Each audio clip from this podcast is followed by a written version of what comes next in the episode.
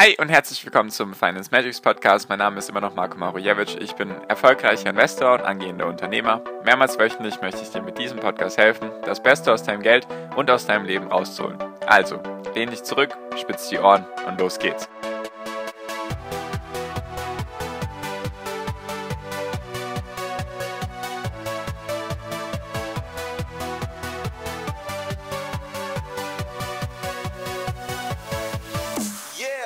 Allererster Aktienfonds ist nach fast sechseinhalb Jahren immer noch im Minus. Wie kann das sein? Darüber würde ich gerne heute mit dir reden. Hi und herzlich willkommen zum Finance Magics Podcast. Wir sind heute bei Folge 292 und lass uns doch heute einfach mal über meine Aktienfonds reden. Genau, also kurze Story dazu. Ich habe ja angefangen mit, mit Aktienfonds, als ich 18 war. Also ganz kurze Geschichte ist, ich habe mir mit 18 gedacht, so, ich kümmere mich jetzt mal um Aktien. Ich fand das mega spannend. Ich wollte das schon mit jüngeren Jahren machen und noch Junior Depot wusste ich nicht, was das ist. Oder gab es vielleicht auch noch gar nicht so sehr. Und deswegen habe ich mir dann Aktienfonds von der Bank angeschaut, beziehungsweise ich bin dann in die Bank gegangen und dann habe ich die Aktienfonds genommen. So. Und diese Aktienfonds hat es jetzt wirklich geschafft, nach sechseinhalb Jahren immer noch im Minus zu sein. Also ich habe ich habe ihn nicht mehr, ich habe ihn verkauft. bevor ich dir dazu noch ein bisschen mehr erzähle, zum Aktienfonds, welchen habe ich da genau und was kam da jetzt für ein Ergebnis raus, wie viel bin ich im Minus, möchte ich dir ganz kurz ein bisschen erklären, wie das abläuft, weil vielleicht hattest du öfters schon mal ein paar Podcast-Folgen von mir gehört, dass ich tatsächlich kein großer Fan von Fonds bin. Und ich möchte dir erklären, warum der Anfang in der Bank sozusagen dieser Fonds, wenn er dir präsentiert wird, alles sehr schön ist und du dich sicher fühlst und dann im Nachhinein dann doch manchmal, wie gesagt, nicht in allen Fällen, nur in meinem Fall war das so, dass da dann nichts Positives oder nicht allzu großes Positives bei rumkommt. Genau, also an sich der Aufbau ist ziemlich gut. Also du kommst da dann in die Bank. Bei mir war es dann so, ich bin zu meinem Bankberater gegangen, war dann eben 18 und hatte dann eben den Wunsch danach, was mit Aktien zu machen. Er hat das irgendwie nicht direkt verstanden, wollte dann erst mir einen Bausparvertrag andrehen und erklären, warum ich das gut finde oder warum er das gut findet und warum ich das machen sollte. Habe ich dann letztendlich auch gemacht. Ich habe da, glaube ich, einmal eingezahlt, war dann, habe ich dann auch gemerkt, okay, das ist irgendwie nicht meins. Also beziehungsweise wir haben dann am allerersten Termin habe ich einen Bausparvertrag gemacht und ich habe ihm dann weiter gesagt, nein, ich möchte Aktien machen und dann Aktien gingen nicht oder wären bei meinem Vermögen, sage ich damals, oder das, was ich monatlich zur Verfügung hatte, wäre nicht gegangen, weil die Gebühren halt auch extrem hoch waren. Bei so einer traditionellen Offline-Bank nenne ich es jetzt einfach mal, da waren dann die Aktienkaufgebühren locker mal bei 30, 40 Euro und das hätte sich nicht gelohnt. Deswegen hat er dann gesagt, ja, Aktienfonds hier, hat er mir dann, was ich sehr gut fand, er hat mir so ein Risiko Profil gemacht. Also er hat mir dann Fragen gestellt, natürlich, wie viel Geld habe ich, wie viel könnte ich da pro Monat investieren. Und was bei mir am meisten hängen geblieben ist, ist diese, ist so eine Art Grafik. Vielleicht kennt es jeder, nur vielleicht für die, die es noch nicht kennen. Und zwar, du kriegst dann da drei Grafiken und dann geht es einmal sozusagen ganz unten ist dann zum Beispiel, das sind jetzt hier ein paar Beispielzahlen, geht es darum, was ist deine Risikoneigung. Also in dem einen Beispiel ist es, es geht 12% nach oben, sozusagen das wäre dein Maximum an Gewinn, aber der maximale Verlust, natürlich wird das nicht garantiert, wären 5%. Das wäre sozusagen die niedrigste Stufe.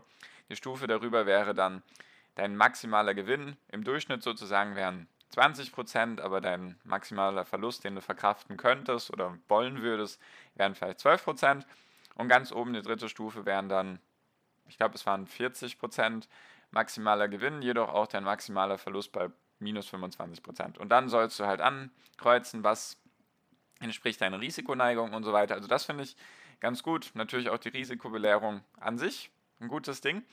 Jedoch wurde mir dann ein, ein Aktienfonds, ein Dachfonds wurde mir dann empfohlen, beziehungsweise sollte ich den doch besparen. Und zwar, darüber, darüber möchte ich gleich mit dir reden, was das für eine war. Nur was ist überhaupt ein Dachfonds? Also einfach nur, damit das hier ein bisschen klar ist. Also ein Fonds ist ja ähnlich wie ein ETF. Es sitzt einfach nur ein aktives Management dahinter, die dann sagen, okay, wir kaufen heute das und verkaufen heute das oder machen gar nichts. Und ein Dachfonds investiert in mehrere Fonds. Also du hast dann sozusagen nochmal die Streuung, dass du sagst, okay, stellst dir einfach so vor, du könntest jetzt mit einem ETF simultan gleichzeitig in den MSCI World, in den MSCI Europe, Asia und Emerging Markets oder was auch immer, könntest du alles in einen ETF packen. An sich klingt das auch gut, also das hat für mich auch voll Sinn gemacht, hat auch, ist mir definitiv hängen geblieben, dass, äh, dass ich das positiv fand. Ich dachte so, ja, voll gut, Risikostreuung, ein Fonds investiert in andere Fonds, okay, super. Fand ich gut. So, dass ich dann danach diesen Bankberater dann trotzdem noch vier, fünf Mal im selben Monat auf, aufgesucht habe, weil ich mir dann die Unterlagen angeschaut habe. Das habe ich dann zum Beispiel gemacht. Ich habe mir dann die Unterlagen genau durchgelesen, habe gesehen, okay, dieser Fonds, so toll wie er mag, hatte dann zu dem Zeitpunkt in den letzten zwölf Monaten, ich glaube, 3% Rendite gemacht. Da dachte ich so, ja gut, das ist jetzt nicht unbedingt mein Anspruch gewesen, besonders mit Inflation und so weiter. Bin ich dann wieder hin und wieder hin. Letztendlich hatte ich dann drei Fonds. Einen davon habe ich mir selber ausgesucht, den ich gut fand den ich dann gefunden hatte. Das war auch ein branchenspezifischer Fonds. Und dann hatte ich zwei, also die gingen dann auch alle bei der Bank. Tatsächlich, das ist ja dann auch das Problem. Du kannst nicht jeden Fonds bei jeder Bank machen. Auf jeden Fall hat das dann, sage ich mal, geklappt und ich war ganz glücklich damit. So, das habe ich dann laufen lassen und so weiter, habe mich dann währenddessen mit Aktien beschäftigt, bin dann auch zu dem Entschluss gekommen, dass ich Aktien machen will. Nur ich habe, ich habe ja Finanzen 100 als App, da trage ich meine ganzen Aktien ein, einfach um zu schauen. Dann kriege ich tagesaktuelle Kurse, teilweise sekündlich aktualisiert. Und da habe ich eben auch noch diese Fonds drin stehen. Ich habe die nicht mehr. Nur ich habe die damals, als ich sie verkauft habe, habe ich es nicht eingetragen, also habe sozusagen nicht den Verkauf eingetragen, weil ich das für mich persönlich als Benchmark haben wollte. Ich wollte schauen, wie entwickelt sich das im Laufe der Zeit. Also bin ich besser mit meinen Aktien oder genau, ich habe auch meine ETFs, die ich mal hatte, habe ich da auch noch drin, einfach um zu schauen, wie die sich entwickelt haben, seitdem ich sie verkauft habe. Mache ich einfach so, ist für mich so eine Art Benchmark. Und genau, da bin ich jetzt die letzten Tage darauf gestoßen, habe mal wieder gedacht, ah komm, ich schaue mal rein. Und ich bin wirklich vom Glauben abgefallen, beziehungsweise aus allen Wolken gefallen, weil der erste Fonds, ich habe den einmal bespart. Also ich habe den, diesen einen, der nur 3% zu dem Zeitpunkt gemacht hat in zwölf Monaten, den habe ich einmal bespart, einmal monatlich. Dann bin ich auch direkt umgeschwungen auf die zwei anderen. Und diese eine Fonds, den habe ich einmal gekauft am 1. Dezember 2014. Also wirklich fast sechseinhalb Jahre später sind wir jetzt. Und erst sage und schreibe, ich schaue nochmal ganz kurz nach, damit ich jetzt auch hier nichts Falsches erzähle. Erst sage und schreibe, aktueller Zeitpunkt der Aufnahme ist der 2.4. Er ist bei minus 0,32% in sechseinhalb Jahren. Ich habe ihn nur einmal bespart. Also wir reden hier nicht vom Cost-Average-Effekt, dass ich den irgendwie dann teurer zugekauft habe. Ich habe den einmal bespart und er ist bei minus 0,32% Jetzt denken sich vielleicht ein paar Leute, ja gut, minus 0,3% ist doch gar nicht schlimm. Also das ist ja eine tägliche Schwankung. Ist bei dem Fall nicht so, weil das ist ein Dachfonds, ein Aktienfonds, der zwischen 0 und 60 seines Vermögens in Aktien investieren darf. Also das ist dann die Regel. Das ist, da gibt es dann verschiedene Stufen. Und der darf minimal 0% Aktien haben und höchstens 60%. Geht einfach dann darum, wenn das Fondsmanagement erkennt, es geht runter, dass dann eben die Aktienquote reduziert wird und wenn das Fondsmanagement merkt, es geht hoch, an den Märkten, dass sie dann die Aktienquote erhöhen. So, das Interessante ist jedoch, dass sie einfach, selbst wenn wir jetzt den 28. März 2016 nehmen, also ich bin jetzt auf der Seite von dieser Bank oder von der Investmentgesellschaft, und selbst in den letzten fünf Jahren, also selbst wenn man gar nicht mein Beispiel nimmt, jetzt mit Ende Dezember 2014, sondern in den letzten fünf Jahren haben sie sage und schreibe 2,98% Rendite gebracht. Nicht pro Jahr, insgesamt. Insgesamt an Rendite. Das Interessante ist auch, ich will jetzt gar nicht irgendwie schlecht über die reden, ich will dir einfach nur erklären, warum ich mich von Fonds fernhalte, weil dieser Dachfonds, der ja dann in verschiedenste Fonds investiert, und so weiter und so fort und dann seine maximale Aktienquote bei 60% hat, auch der hat trotzdem im Corona-Crash 15% verloren oder 12 bis 13% hat er verloren. Was ich einfach damit sagen möchte ist, bei mir ist die Abneigung gegen Fonds einfach dadurch entstanden, dass sie nicht das abliefern, was sie, was sie mir versprechen und dass es halt mit den Gebühren ja traurig ist. Deswegen bleibt bei mir nicht viel hängen, weil ich habe damals einen Ausgabeaufschlag von 4% gezahlt. Ich weiß nicht, ob dieser Begriff klar ist, nur ich erkläre ihn gerne nochmal. Das heißt dann einfach, wenn du investierst, das kannst du dir so vorstellen mit der Transaktionsgebühr beim ETF. Nennt sich halt bei den Fonds, glaube ich, hauptsächlich Ausgabeaufschlag. Heißt einfach, wenn du zum Beispiel 100 Euro im Monat investieren würdest in so einen Fonds und der beträgt 4% der Ausgabeaufschlag, dann investierst du netto immer nur 96 Euro. Die 4 Euro werden direkt immer an Gebühren abgezogen. Deswegen hatte ich, bin ich jetzt wahrscheinlich, wenn man sich den Kurs anschauen würde vom 1. Dezember 2014 bis heute, wäre der wahrscheinlich nicht bei minus 0,3%, sondern vielleicht sogar bei plus 3,7% netto eben. Jedoch, weil ich ja Gebühren gezahlt habe, bin ich dann aktuell im Minus. Also ich will einfach sagen, diese 4% Gebühren könnte man jetzt rein theoretisch draufrechnen, dann hätte man eben diese 3,7% Gewinn. Einfach wegen diesen Gebühren. Und was dann auch noch dazu kommt, sind die laufenden Kosten. Dafür, davon reden wir auch oft, wenn es um ETFs geht, diese Total Expense Ratio, also wie viel, wie viel zahlt man da laufende Kosten im Jahr. Und da gibt es ja einige ETFs, die irgendwie 0,05% nehmen oder 0,2 oder maximal 0,5% oder so. Und dieser Fonds, obwohl er sehr, sehr wenig zu tun hat, meiner bescheidenen Meinung nach, hat laufende Kosten von aktuell 1,81%. Also selbst wenn du im Laufe des Jahres diese 2% machst, um zumindest mal die Inflation auszugleichen, zahlst du halt die laufenden Kosten und bist dann wieder bei Null. Also für mich, als ich es gesehen habe, dachte ich so, das kann ja nicht wirklich sein, weil Dezember 2014, das sind sechseinhalb Jahre, wenn du da einfach die MSCI World Rendite nimmst, im Durchschnitt von, von 7%, was in den letzten Jahren durchaus realistisch war, dann kommst du da auf ganz andere Zahlen. Also natürlich auch noch den anderen. Ich hatte dann noch einen, der sozusagen über dieser, also sagen wir die Stufe von 0 bis 60 Prozent ist so das Mittelfeld. Und da hatte ich noch den darüber, der sozusagen immer mindestens 60 Prozent in Aktien investiert haben muss und maximal 100 Prozent. Der ist deutlich besser gelaufen im Verhältnis zu dem anderen. Der steht zumindest jetzt nach, den habe ich auch mehrmals bespart, also sogar auch ein Jahr lang, glaube ich, habe ich den bespart. Und der hat immerhin jetzt 35,48% gebracht. Also wenn man das runterrechnet auf die Laufzeit, sind das immerhin 5% pro Jahr, die ich jetzt netto bekommen habe. Also nach Gebühren und nach allem drum und dran. Also jetzt nicht die Inflation abgezogen, sondern einfach die Gebühren abgezogen.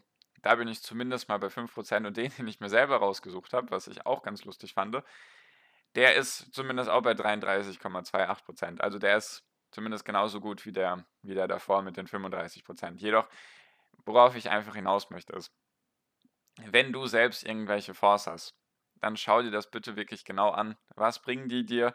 Wie hoch sind die Gebühren? Lohnt sich das? Schlagen die deine ETFs? Also nur wenn sie deine ETFs schlagen, finde ich es auch gerechtfertigt, in Fonds zu investieren. Da es die meisten nicht tun, habe ich auch schon viele Podcast-Folgen dazu gemacht, würde ich es einfach sein lassen. Natürlich keine Anlageberatung, nur du möchtest ja, dass dein Geld für dich arbeitet, sonst könntest du auch wirklich alles auf dem Sparbuch parken. Nur, wenn du auch Leute hast, die sagen, die auf ihre Aktienfonds schwören, schicke ihnen gerne diese Folge, einfach damit sie sich das selbst nochmal anschauen, ob das alles so stimmt, weil es wird immer alles schön dargestellt. Ich will auch, ich will diese Fonds gar nicht schlecht reden.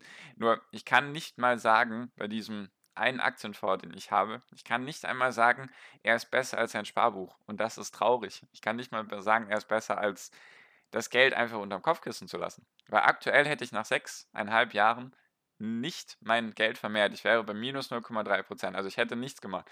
In dieser Zeit hätte ich das Geld einfach auch unterm Kopfkissen lassen können. Wahrscheinlich wären 0,3 Prozent verloren gegangen. Eventuell, dann hätte ich dieselbe Rendite gemacht. Also, worauf ich einfach hinaus möchte, ist, wenn du ETFs hast und Aktien und die dir gute Rendite bringen, dann freu dich, dann bist du auf einem sehr guten Weg. Wenn du Fonds hast, schau sie dir sehr, sehr gut an, ob das so passt. Wenn du Leute hast, die in Fonds investieren, schau dir das, sag das denen gerne, dass sie sich das mal anschauen sollen, weil es gibt viele, die dann sagen, ja, ich investiere da nur ein paar Euro im Monat und deswegen ist das auch nicht so wichtig. Natürlich ist es wichtig, besonders langfristig gesehen. Schau dir das einfach an, wenn du da keine Rendite erwirtschaftest oder vielleicht 4, 5 Prozent pro Jahr machst im Verhältnis zu einem ETF, der dann vielleicht 7, 8% macht pro Jahr, das ist dann ein ganz großer Unterschied, weil zum Beispiel dieser Fonds hier hat, hat es geschafft jetzt, also wie gesagt in den letzten fünf Jahren, ist er eben bei 2,98%, jetzt seit einem Jahr, also Corona-Crash, seit Anfang April 2020, da waren wir unten, hat er immerhin, immerhin 8,4% Rendite gemacht im letzten Jahr. In den letzten zwei Jahren sind es 8,9 Prozent. In den letzten drei Jahren geht es schon runter. Da sind es 9,6 Prozent. Also, er hat zumindest mal jetzt nicht, nicht katastrophal abgeliefert im letzten Jahr, was einfach daran liegt, dass sowieso alles gestiegen ist. Jedoch finde ich es interessant, weil die aktuelle Aktienquote, also Stand heute, 2.4., beträgt 48 Prozent in Aktien. Also ich frage mich, wie, wie er es geschafft hat, so ein schlechtes Ergebnis abzuliefern, weil fast jede Aktie ist in den letzten fünf Jahren oder sechs Jahren gestiegen. Also es wundert mich tatsächlich, dass so ein schlechtes Ergebnis rausgekommen ist. Deswegen wollte ich einfach mal mit dir teilen, weil ich habe es gesehen und dachte so, das kann wirklich nicht wahr sein. Und bevor da Leute wirklich weiterhin ihr Geld reinpumpen in solche Sachen und es bringt dir einfach nichts oder du bist wirklich bei Null oder zahlst dann sogar mehr Gebühren, als du Rendite machst oder durch die Inflation, vielleicht hast du sogar 2, 3 Prozent und dann frisst es dir dann doch die Inflation auf, habe ich mir gedacht, mache ich lieber mal eine Folge dazu, weil es ist einfach wichtig, sich das anzuschauen. Vielleicht ist es bei dir nicht so, nur vielleicht kennst du Leute, die gar nichts machen oder die auf ihren Bankberater schwören. Kann natürlich auch sein, dass es sehr, sehr gute Fonds gibt, will ich auch gar nicht sagen. Gibt auf jeden Fall welche. Jedoch, so die Masse, das war jetzt ein Standardprodukt. Also eine der größten Banken in Deutschland mit dem größten Filialnetz auch die Investmentgesellschaft kennt man, eine der größten und bekanntesten in Deutschland. Ganz normales Standardprodukt. Und dass das so schlecht ablief, also wirklich miserabel schlecht, nach sechseinhalb Jahren im Minus zu sein, mit einer einmaligen Einzahlung in einen Aktienfonds, ist wirklich traurig. Also, ich hätte nicht gedacht, dass man das sagen kann, aber da wäre es tatsächlich besser gewesen, das auf dem Sparbuch zu parken, weil da hättest du bestimmt mehr Rendite gemacht in der Zeit. Genau, deswegen, falls du da Leute hast oder du selbst dich vielleicht jetzt irgendwie darin erkannt hast, dann kümmere dich bitte darum. Wäre einfach sehr, sehr wichtig. Langfristig freust du dich darüber, wenn du dich um sowas kümmerst. Und genau, das wollte ich einfach mal mit dir teilen. Mal noch am Ende natürlich alle an alle frohe Ostern. Die, die es feiern, genießt eure Zeit. Wenn ihr das jetzt irgendwie um die Osterfeiertage anhören solltet, genießt eure Zeit. Macht euch, ein, macht euch eine schöne Zeit und wir hören uns natürlich in der nächsten Podcast-Folge wieder. Das war es jetzt auch für diese Folge.